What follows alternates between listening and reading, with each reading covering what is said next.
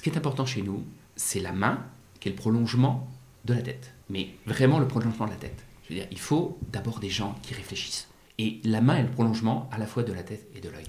Et effectivement, le, métier le, plus, on va dire, le plus compliqué, le plus difficile, le plus, où il, est nécessaire d'avoir le plus d'expérience, c'est la soudure. On n'est pas soudeur avant six mois et on n'est pas bon soudeur avant un an. C'est cet œil, c'est cette main, dans la subtilité euh, de l'application de la soudure, euh, qui est important. Leurs gestes sont précis. Ils font plier la matière sous leurs mains, la façonnent pour lui donner vie. Ils et elles sont les visages des savoir-faire de notre territoire. Avec notre podcast et grâce au soutien de la région Centre-Val de Loire, on leur tend le micro pour qu'ils et elles nous fassent découvrir leur métier. Bienvenue dans le podcast de De dans les mains. Aux confins du Perche, dans le petit village de Pongouin, le Marthe fabrique des luminaires.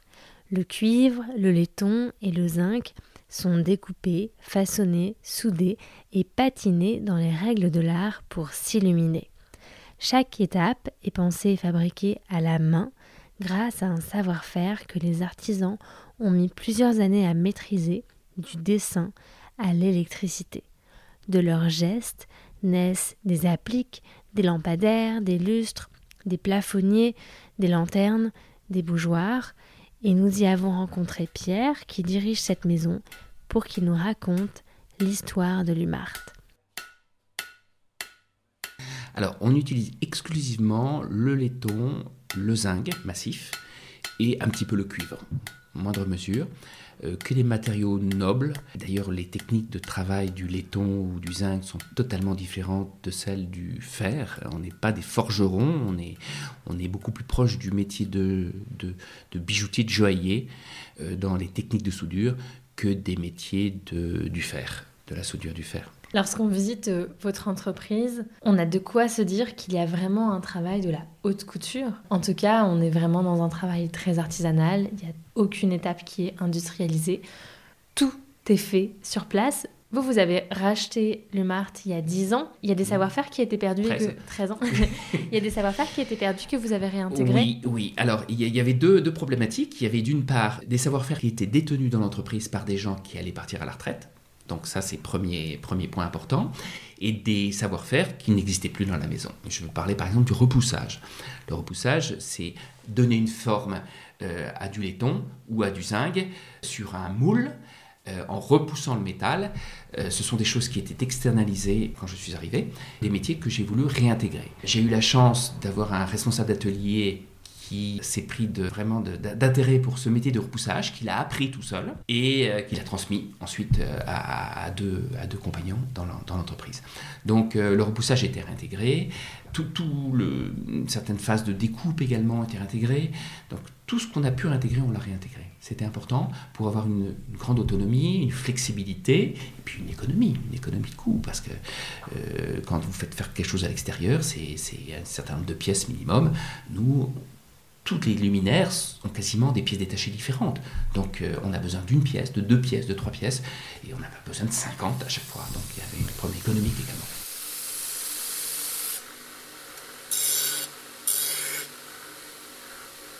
Notre histoire, elle se traduit par euh, l'existence de ce que j'appelle effectivement des patrons. On parle de patrons à la couture. Ce sont des gabarits euh, en métal qui nous permettent de reproduire les designs, aussi bien pour l'intérieur que l'extérieur. Donc on a des gabarits de débit et on a des gabarits de euh, soudure. Sachant que dans notre métier, euh, il y a quatre ateliers, j'en profite pour parler des, quatre ateliers, des quatre étapes. Une première étape, c'est le débit, l'atelier débit, c'est-à-dire que c'est là qu'on reçoit la feuille de laiton, la feuille de zinc, le tube, et c'est là qu'on crée le puzzle. On découpe, on cintre, on, courbe, on repousse pour avoir cette, cet ensemble de pièces qui vont être assemblées. Il faut la chauffer, la matière. Alors, on ne la chauffe pas au moment du, de, la, de, la, phase de débit. On la façonne, on la découpe, on va dire, on la met en pièces euh, détachées qui vont ensuite être soudées. Deuxième atelier, la soudure donc. Et là, euh, on assemble. On assemble toutes ces pièces. Euh, soudure à l'étain, d'une part, ou brasure à l'argent donc aussi bien pour le zinc que pour le laiton.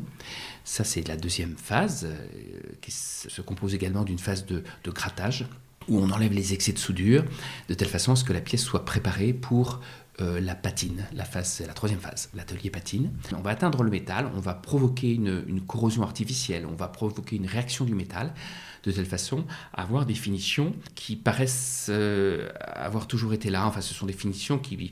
Le vert de gris, c'est vraiment du vert de gris comme les toits de la cathédrale. On va parler de vieux laiton, bah, c'est une oxydation accélérée du laiton pour avoir cette, cette, cette impression de vieux laiton. Et puis aussi des, finitions plus contemporaines comme le laiton brossé ou le laiton poli. Voilà. Donc, ça, c'est la, troisième étape, le troisième atelier. Le quatrième, c'est le montage la finition. C'est là qu'on va électrifier, qu'on va mettre les, les verres.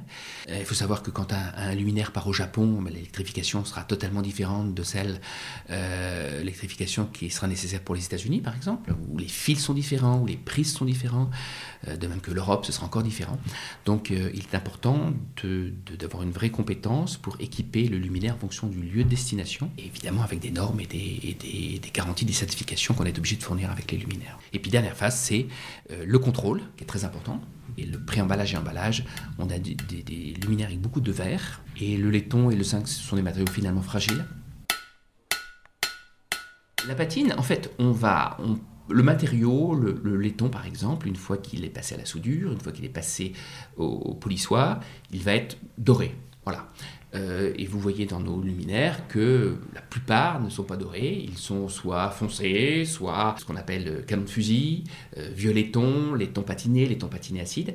Et ça, ce sont des teintes que l'on obtient, ça c'est vraiment notre savoir-faire, assez unique et assez confidentiel dans la maison, transmis euh, voilà, de façon orale, et moi j'ai quelques papiers également. Ce sont des techniques qui nous permettent de donner des tons, des tonalités au laiton, différentes phases de trempage, différentes acides utilisés, différentes patines utilisées, qui nous permettent de provoquer ces réactions du métal et qui donnent ces patines, qui ne sont pas de la peinture.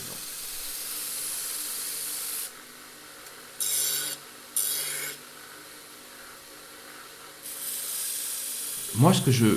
Alors, jeune, vieux, c'est aucune importance, mais des vraies personnalités.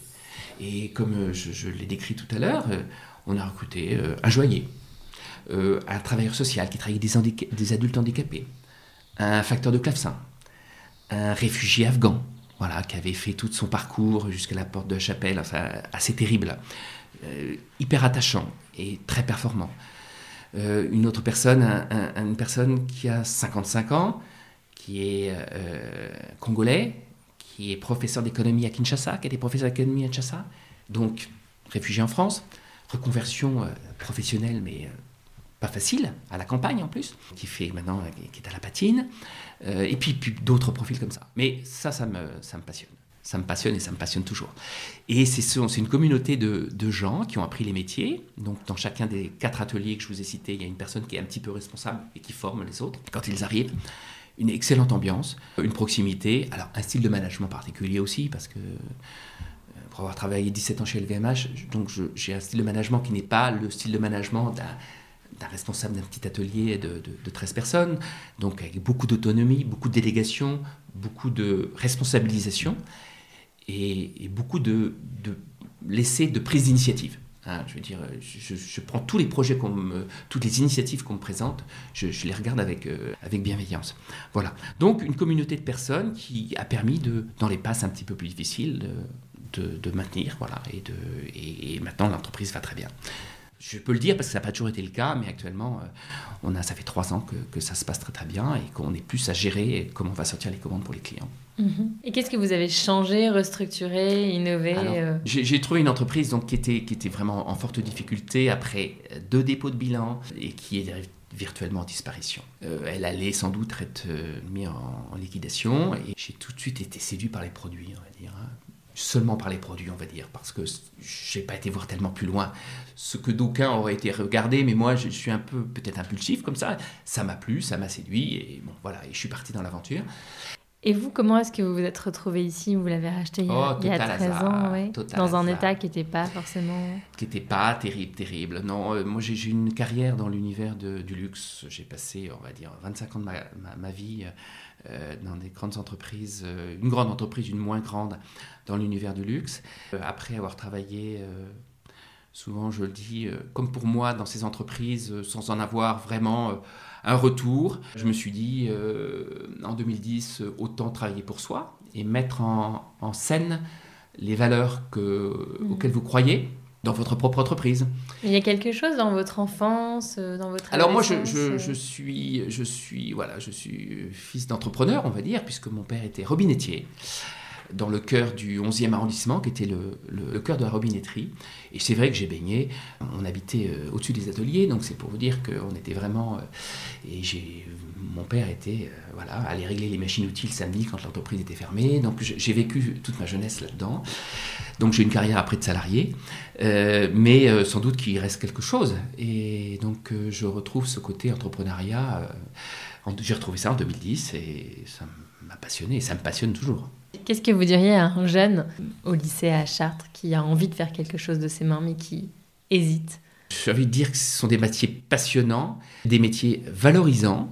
Euh, et je pense que les gens qui sont ici, qui pour une bonne part, ce sont des reconversions professionnelles, hein, parce que quand on a été travailleur social pour handicapés ou, ou quand on a été, euh, euh, je ne sais pas, joaillier, enfin c'est, voilà, c'est une vraie décision. Euh, ils sont toujours là, ils sont heureux d'être là, ils ont appris un métier, ils s'améliorent tous les jours, c'est important, hein, on s'améliore tous les jours, il n'y a, pas de, a pas de limite. On fait des choses différentes tous les jours, hein, parce que, comme je vous dis, il y a 500 références dans le catalogue, et la soudure est totalement différente, la débit est totalement différente d'une pièce à une autre.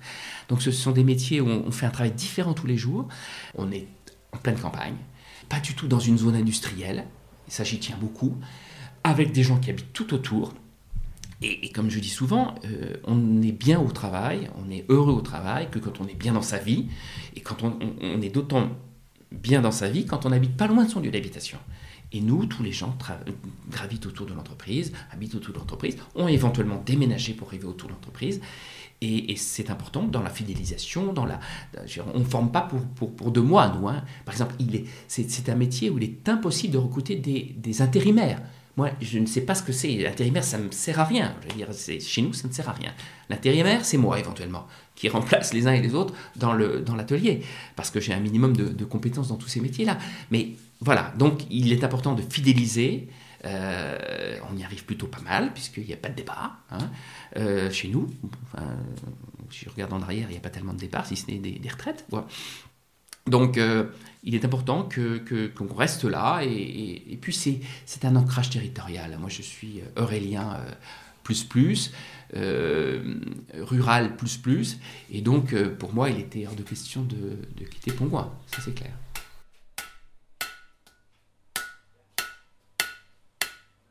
Faire de ses mains, c'est quand même quelque chose de, qu'on a sans doute oublié. Alors, moi, je suis d'une génération où on a toujours fait de nos mains. Hein. Je veux dire, euh, voilà, mon père était très bricoleur, je suis très bricoleur, donc c'est quelque chose qui, qui, fait partie de moi. Mais je pense que c'est quelque chose qu'on oublie. Hein. je veux dire, et, on est dans une démarche actuelle de, de recyclage, de réparation, de tout ça. Et, on est complètement dans cette logique-là. Par exemple, je, pense à la logique du moment, on, on répare on répare. On nous a renvoyé des lanternes.